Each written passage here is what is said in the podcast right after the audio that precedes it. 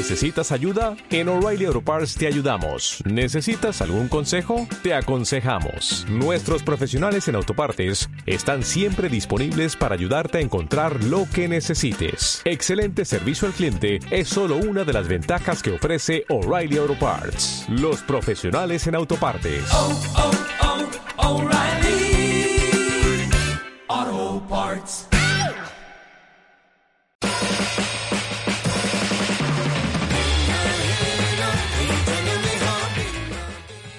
Muy buenas compañeros fisioterapeutas y bienvenidos una vez más a vuestro podcast preferido de fisioterapia invasiva.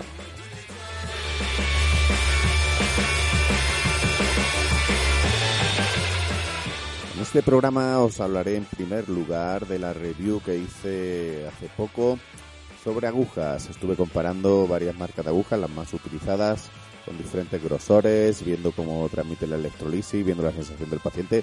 Y bueno, vamos a ver qué conclusiones he sacado. Y para la entrevista tenemos al doctor Mario Fajardo, anestesista y docente, creador de Ultra Dissection Group, un grupo que da unas clases magistrales de anatomía, anatomía ecoguiada, abordajes en cadáver, y nos explicará también cómo trata a algunos pacientes con técnicas que utilizamos los fisioterapeutas de invasiva. Así que sin más dilación, vamos ya con el programa.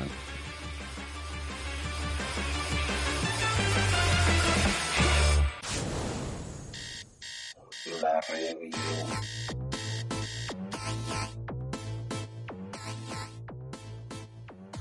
Bueno, para esta review especial he decidido hacer una comparativa de las agujas que normalmente utilizamos en consulta.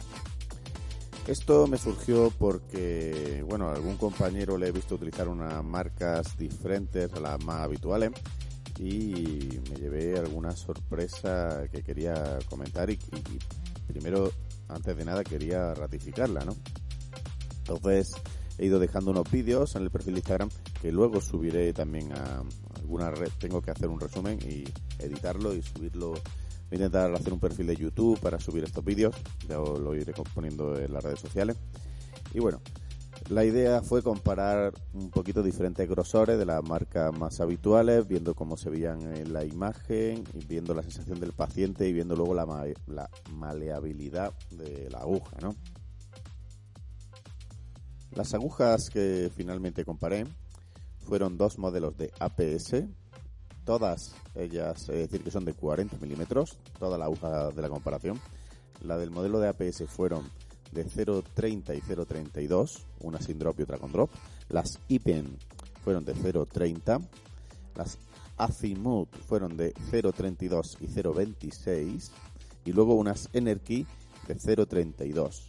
Todas ellas, como digo, de 40 milímetros. Hice un abordaje muy sencillito a nivel del deltoide medio para ver con nuestro ecógrafo cómo se veían y no causarle mucho dolor tampoco a la modelo.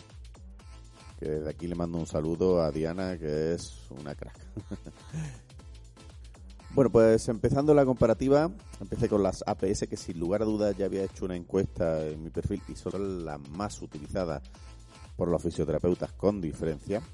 Y decir que efectivamente tienen unas cualidades que son ideales para nuestro abordaje, ¿no? Tienen cierta maleabilidad, pero no se no se rompen, o sea, no se más que romper, no se fijan. Cuando cuando se doblan un poquito, son muy flexibles, eh, tienen consistencia, tienen cierta dureza, eh, entran muy bien, no suelen doler al paciente especialmente, ni la de 0.30 ni la de 0.32 fueron especialmente molestas, tienen una visualización en el ecógrafo pues, bastante decente, la verdad. El precio, pues bueno, no es eh, desorbitado ya lo tenéis ahí todos los datos en, en la web. Y bueno, eh, decir que son, yo creo que las ideales para la mayoría punción seca y demás.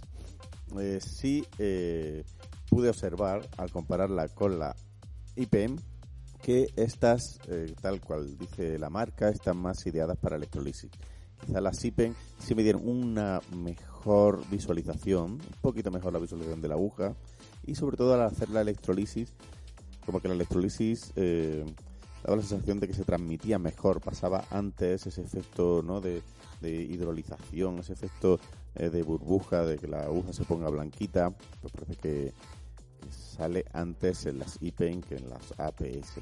Y, como digo, una visualización un poquito mejor. Así que mi recomendación respecto a APS e IPEN sería trabajar con las IPEN, que son de la misma marca y vienen como especiales para electrolisis y si lo probáis y lo comparáis podéis ver cómo si efectivamente parece que transmiten un poquito mejor la, la corriente, ¿no?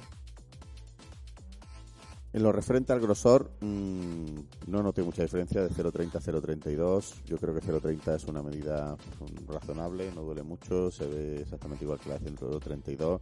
Quizás 0.32 un poquito más gruesa podría molestar un poquito más y hacer un poquito más de daño en el tejido, aunque es mínimo. Y luego la, sobre la diferencia de si poner drop o no poner drop. Es verdad que el drop eh, es más cómodo porque no tienes que estar con el plastiquito y luego se te engorra, pero sí he encontrado algunas veces, como decía en un vídeo, algún tipo de molestia luego si tenemos que reinsertar la aguja eh, porque no queremos corregir el abordaje y ya sabes que a veces la encapsulamos de nuevo y volvemos a pinchar con la misma aguja, cosa que no se debe de abusar, por supuesto, pero bueno, muchas veces la consulta pues tampoco pasa nada, ¿no? Y mm, al reencapsular la aguja, como digo, el drop puede tener una especie como de peralte dentro de la cánula y la punta de la aguja puede chocar con ese drop si no tenemos en cuenta dónde está. Me ha pasado unas cuantas veces y la verdad que es un poco incómodo que te pase. Eh, aparte de eso, mm, eh, sí decir que el drop pues es muy positivo para no dejar la consulta llena de plásticos. Ahora bien, en cuanto a comodidad de uso, cualquiera, si la que más os guste, con drop o sin drop, pues está más que justificado.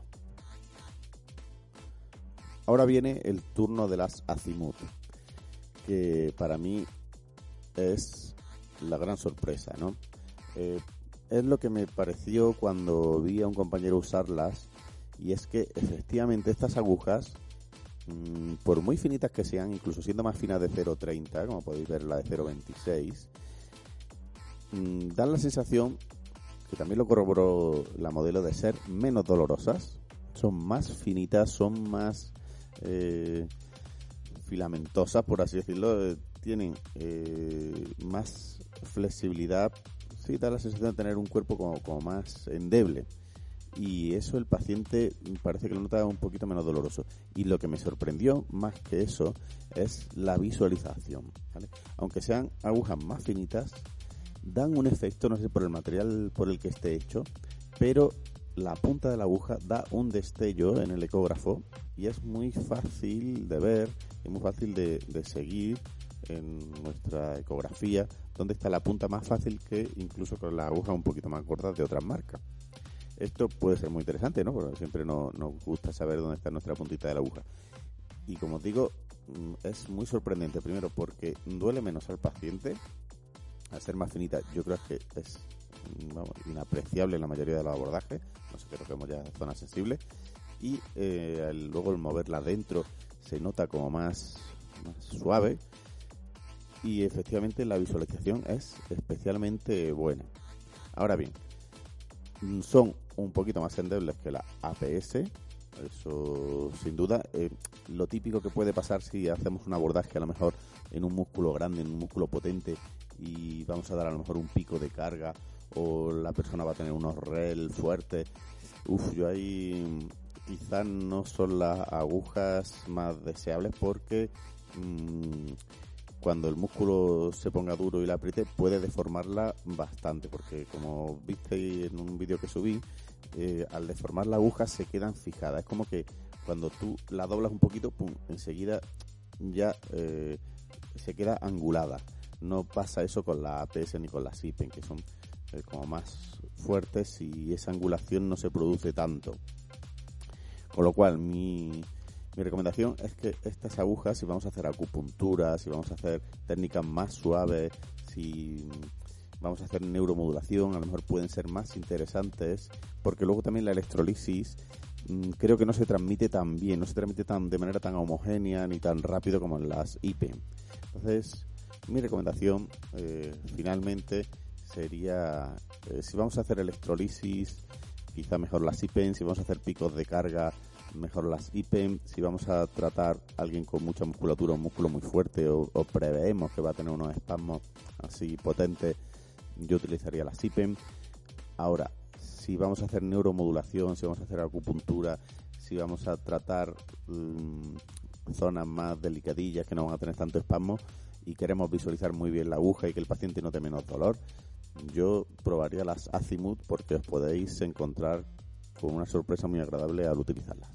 En cuanto a las Energy, mm, decir que han sido un poquito las que han perdido la, review, la que han perdido aquí la comparativa porque no son las mejores en nada, eh, bajo mi punto de vista, pero vamos, no dejan de ser una aguja mm, totalmente eh, decentes y que se ve medianamente bien, que no se van a romper y que si a alguien le gusta porque tiene cariño a esa marca, pues para adelante, no hay ningún problema.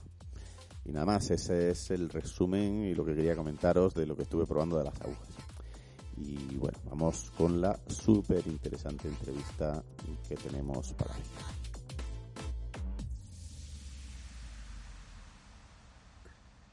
Hoy tenemos con nosotros al doctor Mario Fajardo, anestesista, especialista en anestesia regional y dolor, director y profesor de Ultra Dissection Group, en donde desde 2016 pues enseñan anatomía, anatomía ecoguiada, disección a profesionales, a médicos, fisioterapeutas. ¿no?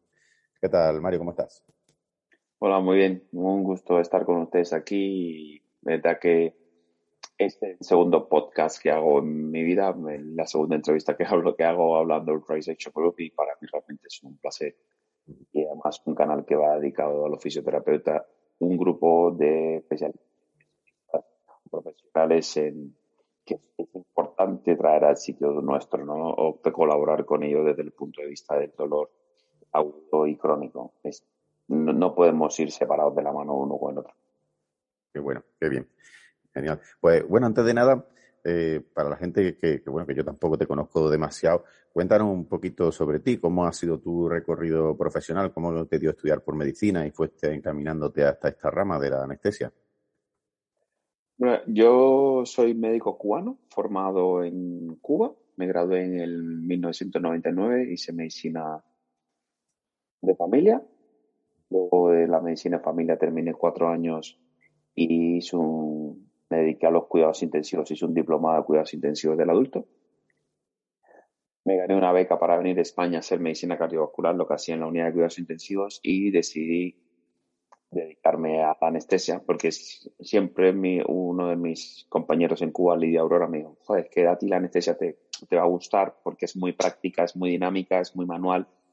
Y aquí en España los cuidados intensivos no eh, miré de cara a un futuro, ¿no? En unos años, cuando ya tengas 60, 70 años, ¿qué vas a hacer, no? La unidad de cuidados intensivos es extremadamente estresante, mm. eh, solo haces guardias y fuera de la guardia no haces nada y la anestesia era una especialidad bastante versátil que si quería trabajar en una unidad de cuidados intensivos, podía trabajar en una unidad de cuidados intensivos como anestesista, pero podía hacer consulta de anestesia, podía hacer dolor, podías trabajar con distintas especialidades y es una especialidad con una dimensión mucho mayor que la que tiene una unidad de cuidados intensivos. Yo siempre quise ser intensivista, ¿no? Pero en la, en la, unidad de cuidados intensivos me dedicaba sobre todo a los procedimientos invasivos eh, me gustaba y era lo que le enseñaba a los residentes y a los... Y, y cuando hice anestesia me di cuenta en mi primera rotación que los pacientes se mueren por dos cosas. O tienen dolor o que no lo puedes intubar. Y me formé en intenté tener una habilidad correcta en el manejo de la vía aérea y sobre todo en el manejo del dolor agudo. Y a partir de ahí empecé a estudiar la anatomía, me daba cuenta que nosotros como anestesiólogos o como especialistas de cualquier eh, especialidad quirúrgica, anestesia médico-quirúrgica, no tenemos unos conocimientos de anatomía aplicada a nuestra especialidad tan profundo, sí, lo que hacemos es que repetimos, repetimos, repetimos, repetimos, porque la anatomía en pregrado fue tan desastrosa aprender a porque era tan difícil, era tan pesado, que la tenemos ahí olvidada, pero al final la base del trabajo quirúrgico y el trabajo intervencionista es la anatomía. En el año 2005, eh, uno de los residentes mayores míos, yo era R1, R2, no recuerdo bien, sí, yo creo que era R2, eh, teníamos una rotación prevista en un hospital de Acepello y para hacer ecografía, que fue uno de los hospitales inicial, que iniciaron la anestesia regional con ecografía en España. La anestesia regional con ecografía empezó en el año 98. Y en el 2005 yo me fui porque este residente mayor mío no quería eso, esa mierda que de la ecografía, la anestesia regional, no es lo mío y, y para que no se perdiera el puesto me mandaron a mí.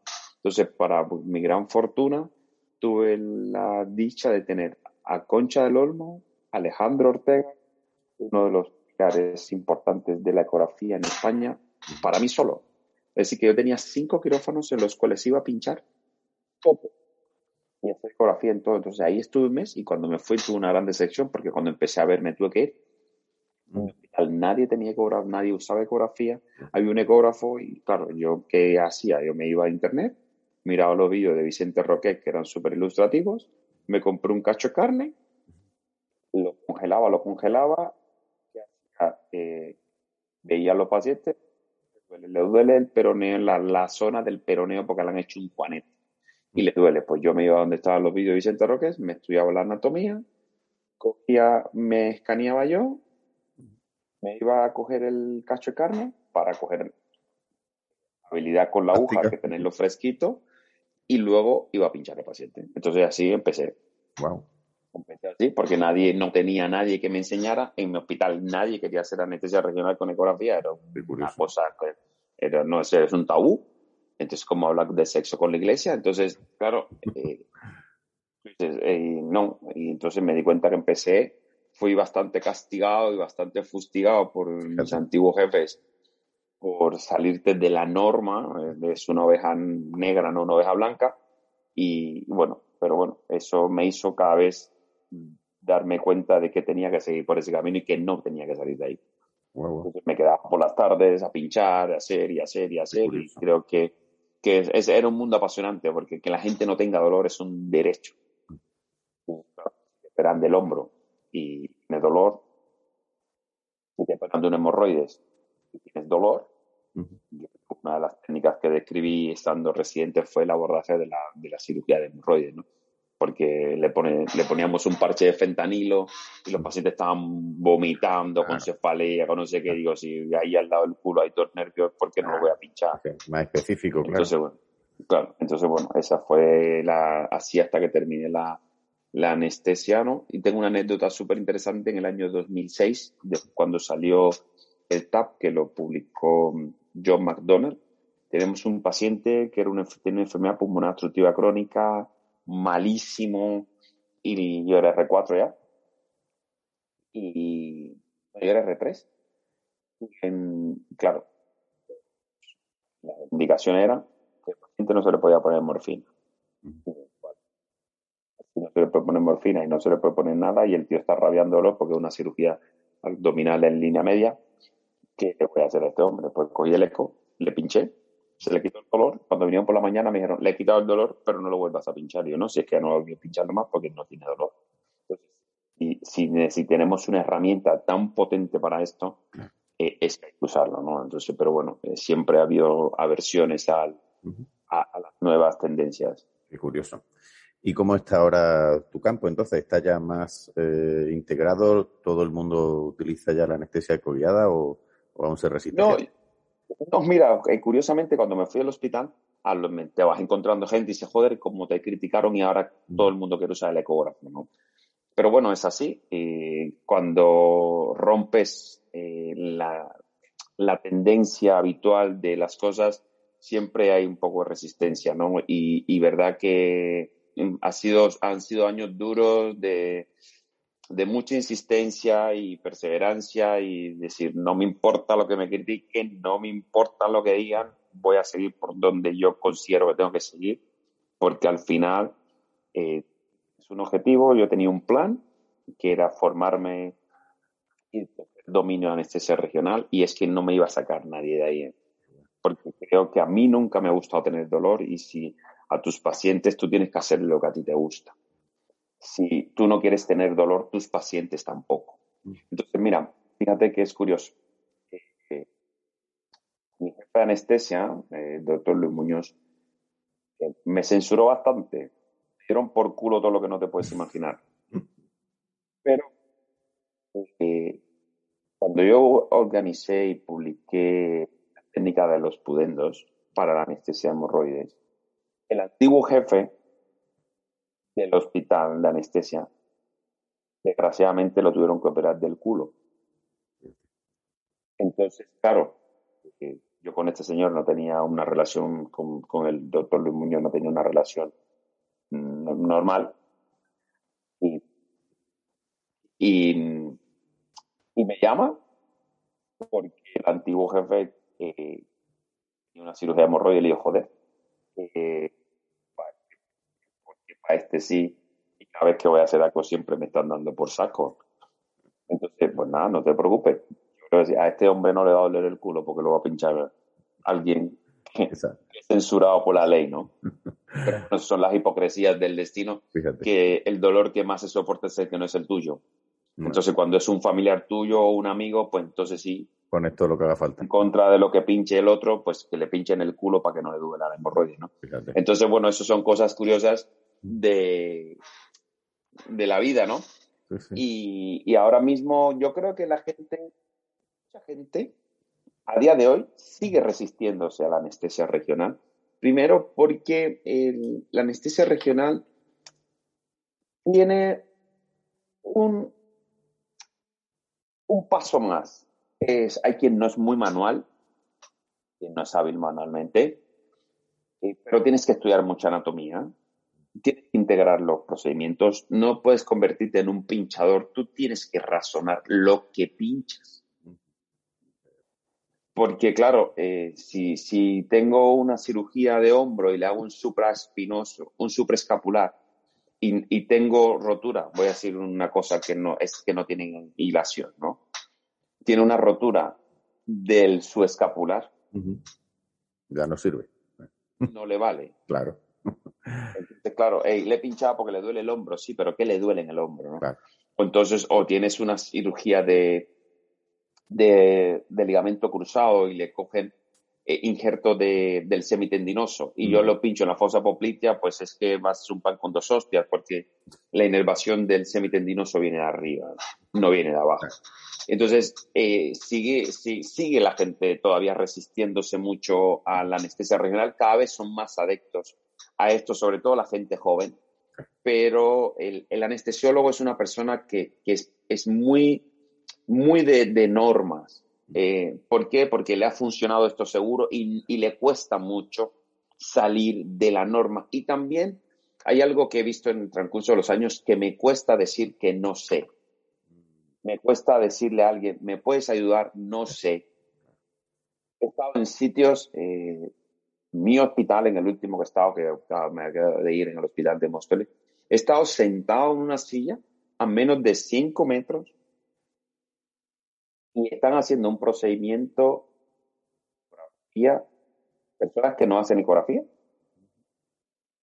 Pero bueno, hay, hay que aprender. Desgraciadamente, eh, desgraciadamente a día de hoy se aprende con las personas, algo por la cual yo creo el Trisection. Usted tiene que ir a entrenarse con los cadáveres antes de pinchar a nadie, porque no le decimos a nadie, es la primera vez que te voy a pinchar, me dejas que te pinche. Entonces, eh, yo he estado sentado cinco metros, han estado 45 minutos pinchando un nervio femoral.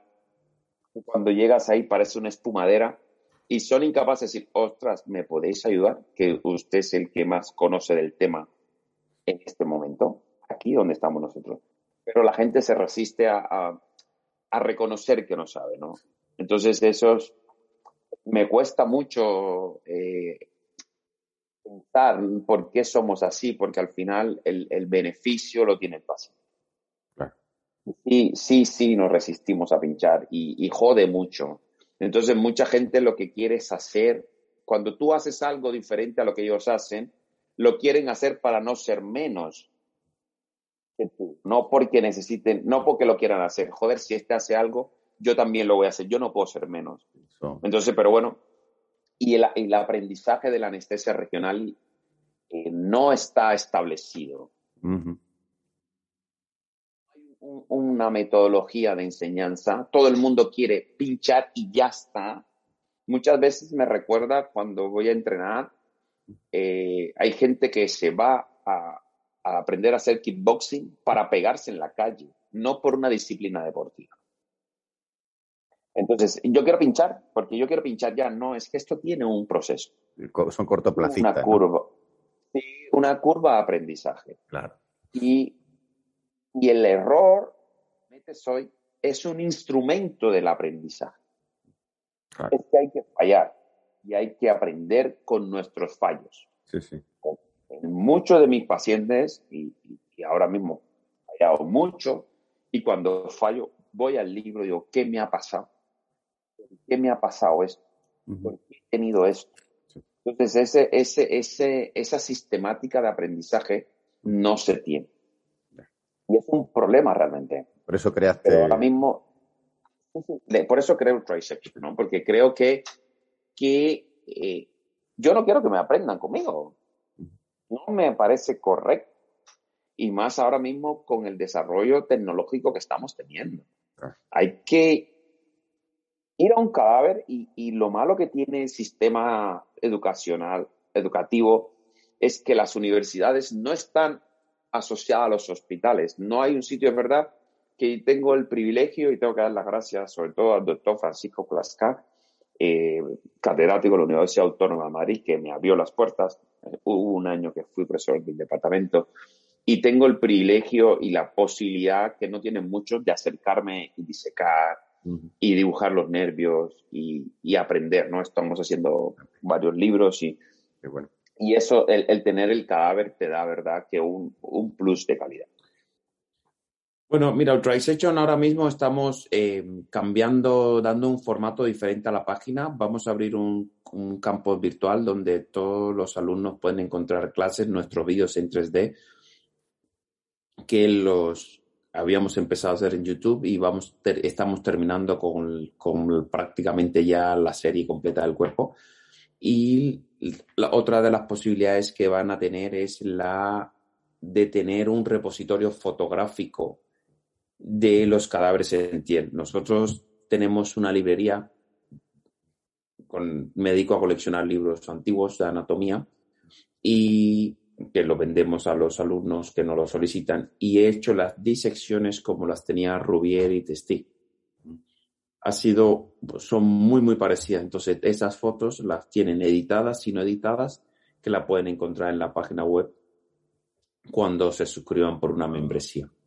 Bueno. Sí, eso es algo que es muy nuevo. Y el, el- el proyecto DACOF, que es el que estoy haciendo con Javier Samentera, donde estamos haciendo una aplicación para que tú te lleves el cadáver a casa. Eh, es- estamos haciendo la fotogrametría, que es la tecnología que se usa para la fotografía de las momias, para que tengas el cadáver en, tres, en 360 grados totalmente en tu casa en la posibilidad de, de clicar, ves la descripción anatómica como si te estuvieras leyendo el libro y si no quieres leer, pues lo puedes escuchar. Entonces es, es, es algo, mm, es anatomía 5.0, es muy top. Trabajazo, eso, eso sí, eso lo puedes encontrar en, en sfi3d.es. Ahí vas a proyecto DACOF y ahí tienes esta parte nueva que se va a integrar en los Right Sections y que se va, que, que esto tra- trabajamos conjuntamente, eso es proyecto DACOF que es independiente del Right Section.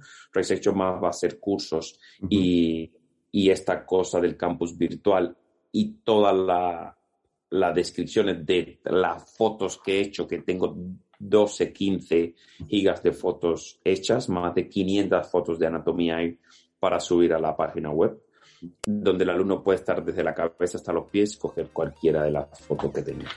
Qué maravilla, oye, qué, qué- qué- qué chulada, ¿no? Tengo muchísimas ganas de ver eso. ¿Te está gustando el programa? De ser así, te agradecemos que le des a me gusta, te suscribas, lo compartas con otros profesionales a los que pueda interesarle y sobre todo nos sigas en nuestro perfil de Instagram arroba fisioterapia invasiva podcast. Y si además te apasiona la fisioterapia invasiva y quieres que sigamos creciendo, puedes apoyarnos desde 2,99 euros al mes a través de nuestra cuenta de iVoox. Muchas gracias por tu apoyo y seguimos con el programa. Hablando de, cadáver, eh, veo que eh, en vuestros cursos hacéis eh, las prácticas con cadáver tiel, ¿no? Yo no he tenido la oportunidad nunca de estar en un curso con este tipo de, de disección, con este tipo de, de, cadáver. ¿Es realmente importante? ¿Varía mucho de un cadáver clásico, ¿no? De, de formol. Mira, eh, eh, todo, todo empieza por los ojos y por el olfato. Tienen la idea, la gente tiene, la gente tiene aversión a los cadáveres. El cadáver es rígido, duro, gris, feo. Huele mal. Sí. Huele a formaldehído. Te, te arde la nariz, te arde la garganta, te arde los ojos. El cadáver en piel es totalmente diferente. Es un cadáver que no hay en todas las universidades de España. Creo que lo tiene Murcia, un cadáver o dos cadáveres en proporción con lo que hay en la Universidad Autónoma, que es el sitio donde más cadáveres en piel eh, hay. Es verdad que doctor Klaska creó un centro único ahora mismo a nivel prácticamente europeo, con la Universidad de Dundee. Y el cadáver en piel es un cadáver flexible, con una ecoanatomía similar al humano vivo, que no huele, que no te irrita los ojos, que tiene una durabilidad impresionante. Entonces, la única diferencia entre el cadáver y nosotros es la temperatura. Porque incluso lo podemos poner a respirar. Y, y te da todo lo que necesitas. Bueno. Todo. Esa habilidad que tú adquieres con la mano en nuestros cursos de pinchar y repinchar, pinchar, repinchar, pincha más en un día que en seis Claro. meses de trabajo. Qué bueno. ¿Y por qué no está Y tan luego extendido? visualizar. ¿Es muy caro? ¿Es A ver, el, el proceso de, de preparación de los cadáveres es difícil económicamente para las, para las universidades, pero bueno, es una inversión. Creo que, que hay que hacerlo y también una cosa buena que tiene es que disminuye el efecto cancerígeno que puede tener el formol. El formol es muy bueno para disecar, muy bueno para disecar, porque los planos están muy bien establecidos y está bien para disecar y el piel, eh, la combinación también, eco y disección también. Estoy más habituado a disecar cadáveres en, en piel, pero y, y le veo los beneficios, ¿no? Para nuestros cursos, porque además los puedes teñir con látex, puedes inyectar látex vascular bueno. y, y tienes esa integración, ¿no? Qué maravilla, pues joder. Eh, la verdad que da, da- da envidia verte ahí con esos cadáveres que, como tú dices, se ven flexibles, parecen reales y las prácticas tienen que ser muy diferentes. ¿Cómo ha sido tu acercamiento a la fisioterapia? Porque últimamente te he visto haciendo algunas técnicas, ¿no? Que, que originariamente pues son de fisioterapia, como la neuromodulación, la aplicación de corrientes, incluso te he visto haciendo electrolisis, ¿no? Mira, en la electrólisis lleva muchos años, mucho, mucho, muchos años, muchos años. Ha habido un resurgir, pero lleva muchos años, desde 1800. Eh, he creído siempre en el trabajo en, en multidisciplina, mm, medical dolor y los fisioterapeutas tienen que estar junto con nosotros. Nosotros tenemos que estar junto con ellos. Tenemos que trabajar fisioterapeuta, rehabilitador, algólogo, reumatólogo, toda la psiquiatra, psicólogo, toda la persona que esté relacionada con el paciente de dolor tiene que estar a una consulta. El paciente, eh, si tiene dolor en el hombro y yo que le voy a poner una infiltración de corticoides, pero el fisioterapeuta sabe dónde está el torácico largo, dónde está el dorso escapular, dónde está el tóraco dorsal. Es decir, que va a tener una funcionabilidad diferente a nosotros. Nosotros los médicos somos más killers. Mm. Los fisioterapeutas son más funcionales. Y tengo que darle gracias a, a Francisco Santana, a mi Paco. Que él fue quien me imbuyó en este mundo. eh, es un genio. yo creo que es de las personas que más anatomía saben a nivel mundial. No sé, en ese cerebro, ¿no? Es que si- no sé cómo no explota esa cabeza. Porque realmente es admirable. Es admirable eh, su desarrollo profesional y, y- y lo que aprendes con él, ¿no? Y verdad que hemos, eh, hemos hablado mucho de muchos temas y empecé a estudiar la fisioterapia, siempre me gustaron las corrientes y, y bueno, y me metí, me metí, me metí y estamos haciendo cosas bastante interesantes eh, en cuanto al dolor, porque nosotros los anestesistas podemos pinchar donde quieran, con agujas canuladas, con agujas cerradas. Entonces, claro, la combinación de nuestros abordajes con los abordajes que usan otras especialidades, pues complementa mucho. Yo trabajo en todas las especialidades. Trabajo con podólogos, trabajo con fisioterapeutas, trabajo con reumatólogos, trabajo con rehabilitadores. Entonces, eh, diseco con un cirujano estético, diseco con un otorrino, con un traumatólogo. Entonces, claro, voy aprendiendo de todo el mundo un poco y lo traigo a mi sitio. Entonces, bueno, eso es eh, lo que hacemos, eh, sobre todo con la fisioterapia. Sí, me gusta mucho, los resultados han- cambian mucho con los pacientes cuando combinas, no sé, plasma rico en plaquetas con electrolisis. Sí, ¿no? Qué bueno. Sí, cambia todo. Es otra cosa. Yo creo que además eh, los fisioterapeutas tienen algo que penan y es el canon que tienen que pagar los pacientes por dolor, por una rehabilitación. Entonces, sí, claro, yo te hago una técnica que quita dolor, que disminuye dolor, tú puedes trabajar mejor. Mm, Ya. Esa es la combinación. Y si yo le quito dolor, tú lo puedes rehabilitar mejor. Entonces, Claro. es un tándem perfecto. Bueno. Es un tándem perfecto. Sí. Ni Eh, una cosa es solo una cosa, ni otra cosa es solo otra cosa. Tenemos que trabajar conjuntamente. Además, la evaluación funcional que hacen ustedes no la hacemos nosotros. Claro. ¿Y qué, qué opinas? Te lo quería preguntar a ti especialmente, ya que, bueno, anestesista, doctor, mm, ¿crees que sería posible eh, que los fisioterapeutas aumentásemos un poquito nuestras competencias como han hecho en otros países y como hacen, por ejemplo, los podólogos, ¿no? De hacer, pues no sé, sencillos mm, bloqueos o, anestesias locales. A mí me da envidia porque en el Reino Unido, por ejemplo, eh, un fisioterapeuta se puede formar y puede hacer un, lo que tú dices, un, quitarle dolor rápido al paciente para... Se sale del campo de la fisioterapia porque, claro, ya no es fisioterapia, ya no es agente físico, ya sea un agente químico, pero sí somos unos pocos los que nos gustaría, porque no tenemos la, la posibilidad de trabajar tampoco con un anestesista eh, en- o ni con un traumatólogo en las consultas, la, la mayoría de las consultas de fisioterapia, ¿no? ¿Crees que puede ser una competencia por la que podamos luchar? Mira, em, yo creo que si uno tiene un, algo por qué luchar, lo tiene que luchar. Eh, eh, pero esto va más allá de esto. Es como los endoscopistas que quieren sedar a los pacientes. Tú puedes sedar a un paciente. Sedar a un paciente es poner una medicación que cede. Luego hay que aprender a evaluar y a tratar las complicaciones que de ahí se vienen. Usted está formado en anestesia regional, sabe la farmacología, sabe interpretar las complicaciones y las sabe tratar, pues usted lo puede hacer. Y ya está. Los anestésicos locales coger aguja y inyectar, punto, no tiene más. Como puede hacer un odontólogo, como puede hacer un podólogo. A mí me han pichado tíos expertos y he tenido intoxicación para anestésicos locales. ¿Vale? Entonces, eh, que, que eso pasa, entonces, pero tienes que saber identificar las complicaciones. Y al saber identificar las complicaciones, eh, si tú las sabes tratar, lo único que habría que aumentar los años de formación. Claro, claro. En lugar de tres años, hacerlo de cuatro años, cinco años, ¿no? Ujú.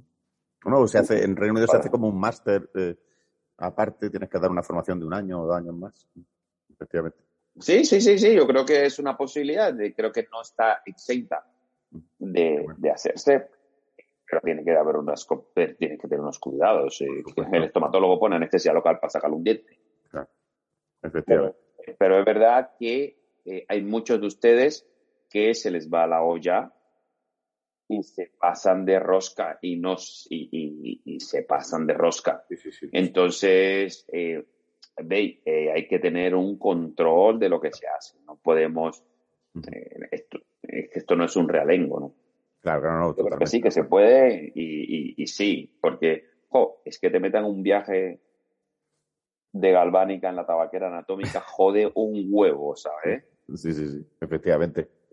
No, no fa- mucho. no facilitaría mucho esos procedimientos, la fascia o tal, de plantar. A ver si le, le hace- le haces un tibial Claro, y, y ya todo lo que trabajas en la fascia duele menos. efectivamente. Yo tengo la suerte de trabajar con un podólogo y a veces me bloquea en el tibial y es una maravilla poder trabajar así. Mm, Es que, es, que, es que si no es así, no vas a trabajar bien porque el paciente te dice me duele, no vas a tratar bien. Efectivamente. Pues nada, a ver si tenemos suerte y dentro de unos años nos da, no- lo podemos ver, que tenemos esa competencia. Bueno, eh, Mario, eh, sí quería preguntarte, exclusivamente he visto hace poco que has publicado un tratamiento, eh, creo que una persona no sé si con, con problemas neurológicos, en el que le estaba haciendo, puede ser que le esté haciendo un abordaje eh, de, de picos de carga a nivel medular. Sí, mira, em, eh, me, esto- me gustan mucho los lesionados medulares, los pacientes con esclerosis múltiple, mm, son pacientes que están, es- están perdidos la mano de Dios, nadie los atiende. Están atróficos, no se mueven, solamente toman pastillas. Creo que si un paciente, los otros días estaba hablando con, y, y, y puse una frase que se entendió mal, la rectifiqué para que se entendiera bien. Digo, si tú, si tú como tú o yo no tuviéramos lesión medular, nos moveríamos. Se va a entender al revés porque tú tendrías lesión medular y no te mueves. Tú te mueves todos los días. Entonces tus músculos están bien. Mm. Pero el lesionado medular no. Claro. Está tirado en una cama, en una silla de ruedas. Pues a ese hombre hay que darle fisioterapia, pero no pasiva, hay que darle corriente. Es como el coche que se te queda sin batería, hay que darle un cableazo, al, al- hablando vulgarmente, ¿no? Sí, hay que estimular. Y lo que pasa es que como anestesiólogo yo pongo la aguja en el nervio, no la pongo en el músculo, porque el nervio es quien manda todo. Entonces, yo pongo la aguja en el nervio y de un viaje lo quitas todo. Entonces, le das ese pico de carga, se activa todo, esa corriente sale por ahí, sale por todo donde pueda salir y lo activas. Entonces, claro, eh, eh, lo que estamos haciendo es un tratamiento realmente revolucionario, nadie lo hace en el mundo ahora. Claro. Mi idea es tratar primera neurona, segunda neurona y tercera neurona. Ujú. Trabajar periférico para fortalecer a este paciente que tengo ahora. En dos meses ha aumentado de 41 a 46 centímetros de cuádriceps. Wow. Claro, si tú quieres que camine, tienes que potenciar la fuerza claro. para que haya, para que haya robustez al que se ponga de pie. Entonces, tenemos que mejorar la propiocepción, tenemos que mejorar la fuerza y tenemos que mejorar los reflejos. No sé si lo vamos a conseguir, pero hemos ido muy bien. Tengo pacientes con esclerosis múltiple que han ganado un montón de fuerza, ya se ponen de pie, ya montan bicicleta. Eh, sí, eh, gracias a, a la fisioterapia, a, a las herramientas que tiene la fisioterapia, que las uso yo.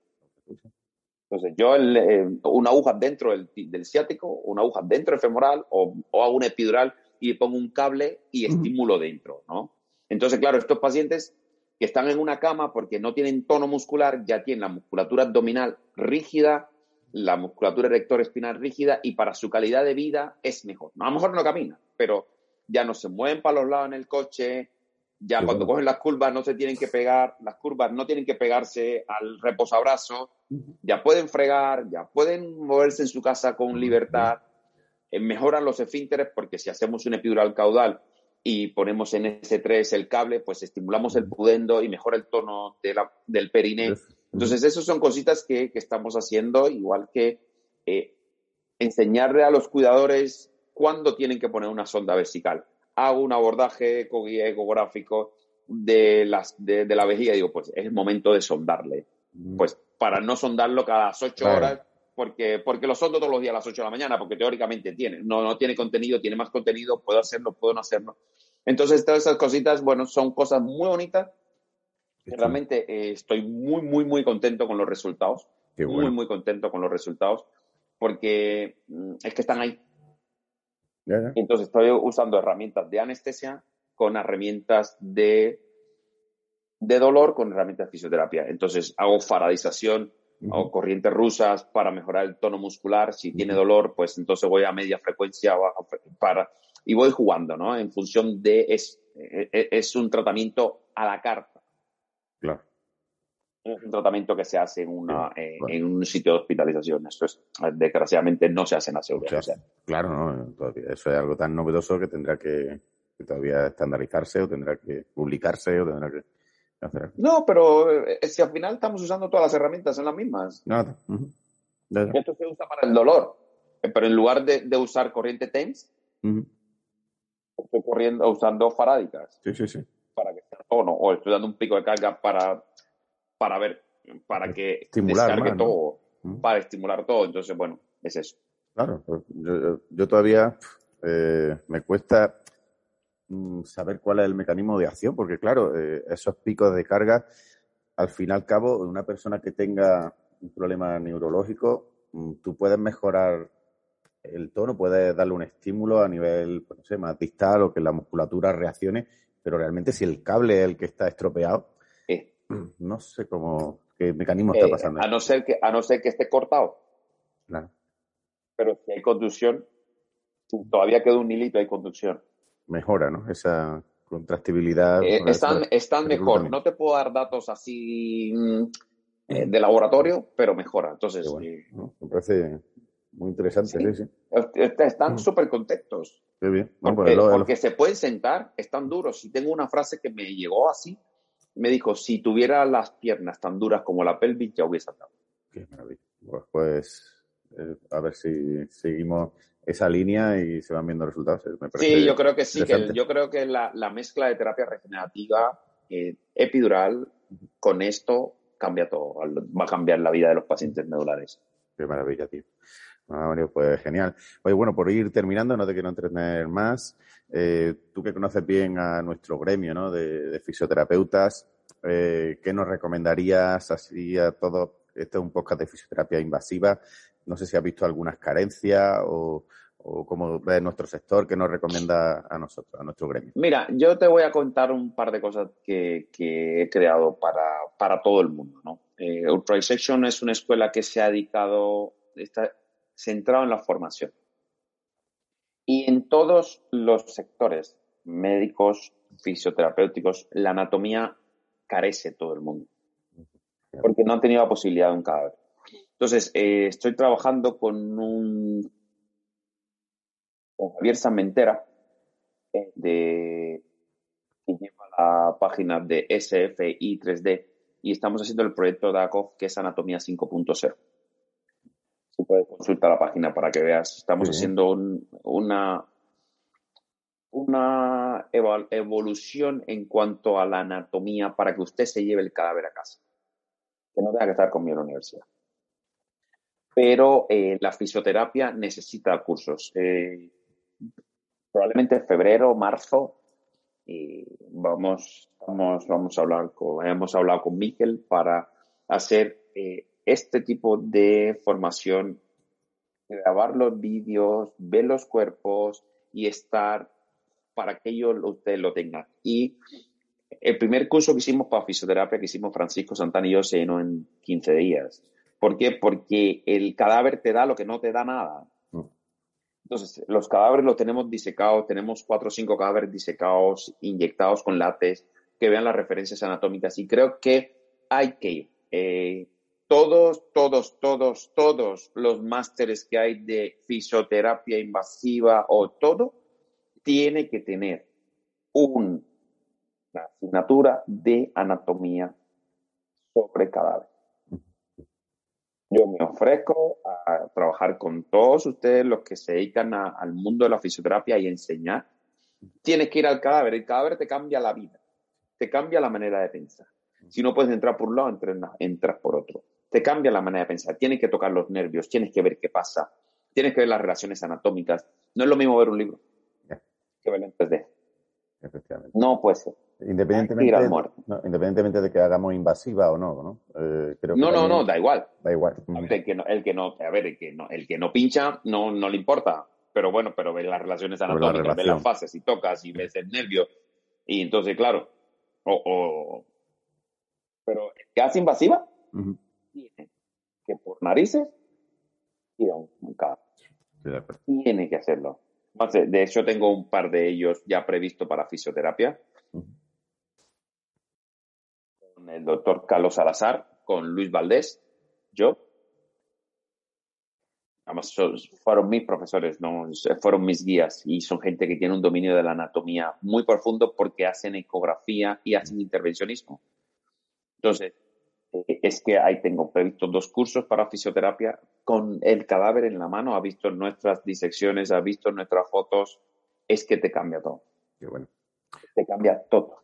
Pues nada, estaremos a la espera de ver cómo cuando salen y estoy deseando. Sí, de- vamos a sacar eso y ya vamos a sacar Ya un libro ahora, ya que está a punto de publicarse, de cortes axiales del miembro superior, con Javier Sarmentera, que es eh, nuestro ilustrador anatómico, y, y va a ser muy bonito. Vamos, tenemos cinco módulos, cinco tomos, miembro superior, miembro inferior, pared abdominal, torácica, mano y pie. Entonces eh, está muy bien. Yo creo que está a punto de salir. Es Bien. muy, muy bonito.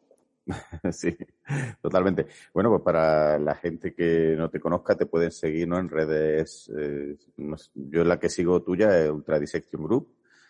Eh, allí supongo que publicarás todo este tipo de, de contenido cuando Sí. salgan los cursos. Sí, estamos dándole una vuelta ahora mismo a la web, porque la web con la pandemia nos quedamos un poco aislados porque no teníamos cuerpos. La mayoría de los cursos nuestros eran presenciales. Creo que la presencialidad es importante. Ajá. Hay que tocar, hay que estar, hay que estar, hay que Sí. estar, hay que mirar al alumno, hay que hablar con él, eh, hay que, hay que interactuar con él. Entonces le estamos dando una vuelta, vamos a hacer un campus virtual también para que sea para, la, para que sea ese, ese curso híbrido, ¿no? Y que vean todas las cosas que vamos a montar, que vamos a hacer clases de anatomía funcional, de movimiento. Tenemos un poco de cosas nuevas que vamos a incorporar en la página. Y si me pueden seguir en Ultra Dissection Group en, Sí. en Instagram. Instagram, también LinkedIn, Facebook, tenemos Vale. todas las redes. Cuéntanos también, en caso de que queramos contar con tus servicios, tengamos algún paciente que podamos derivarte o que pueda echarle un vistazo, ¿dónde podemos mandártelo? Mira, eh, La clínica Vitruvio en María de Guzmán 47. Ahí tenemos la posibilidad de ver a todos los pacientes y hacemos tratamientos de terapia regenerativa, infiltraciones con corti. Usamos cada vez menos corti y hacemos proloterapia, PRP, ortoquine, bueno. radiofrecuencia. Si todo el tratamiento de los pacientes es en función de su patología, no tenemos ninguna receta específica, pero muchos han contactado conmigo algunos fisioterapeutas que yo puedo ir a su clínica si tengo tiempo, sencillamente los pacientes los derivan, ¿no? Hay veces que, eh, no sé, tú mismo ahora mismo tienes un paciente con una patología del pie que no mejora, pues, bueno, digo esto por decir cualquier Sí, cosa, sí, y, y lo podemos ver, oye, que es que tiene un sóleo accesorio, es que le sigue doliendo, pues bueno, pues lo vemos y le podemos poner toxina en el sóleo accesorio, disminuye eh, ya ese dolor en el túnel del tarso. ¿no? Entonces, esas cositas son las que podemos ir haciendo y o tiene un hombro congelado, es que no le desengancho el hombro, mira, pues vamos a meternos en la parte inferior de la cápsula y vamos a tratar, o sencillamente vamos a meternos en el espacio subescapular, le ponemos destroza y hacemos la hidrodisección, o tienes una, una calcificación y hay que hacerle valvotage, pues yo te le, le hago el supraescapular, le hago el valvotage y luego tú le haces la neuromodulación o se la hacemos nosotros, ¿no? Eh, eh, en la clínica sí hacemos bastantes cosas eh, muy, muy en conjunto, los podólogos con los que trabajo. Hay un, un, un neurofisiólogo impresionante que la mayoría de los pacientes que vienen con patología dolorosa, lumbar o, o plantar, si el miembro inferior, se le hace estudio neurofisiológico, igual que para el túnel del carpo. Tienes un túnel del carpo y te hacemos hidrodisección del túnel del carpo con destroza hipertónica o con PRP, así que tenemos una amplia gama de Qué bien. procedimientos que realizamos en, en la consulta de Qué bueno. pacientes que tienen, no sé, un, una vejiga hiperactiva o te tienen un, un suelo pélvico malo o un fortalecimiento de la pared abdominal, todo eso lo hacemos. Qué maravilla. Oye, pues genial tener ese contacto, ¿eh? Eh, saber dónde está gente tan, pues, tan puntera con- como tú, como tu equipo. nos viene estupendo conocerlo. Perfecto, pues ahí queda. Eh, pues muchísimas gracias, Mario, por bueno, por esta pasión que tienes por ser un rebelde en tu campo y por enseñarnos. Sí, sin presión, rebelde sin causa. Bueno, con causa. Con causa, en este caso. Una causa muy clara y muy loable. Y nada, pues estamos en contacto. Muchas gracias por la entrevista, Mario. A ti, un abrazo, chao. Hasta luego.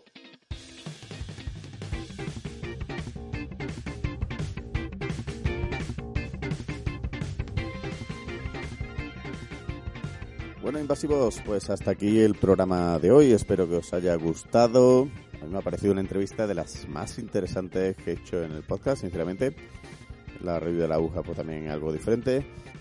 Y aquí seguiremos informando, contando novedades, entrevistando a gente interesante y dando un poco la vara para brillar. Hasta pronto, invasivos.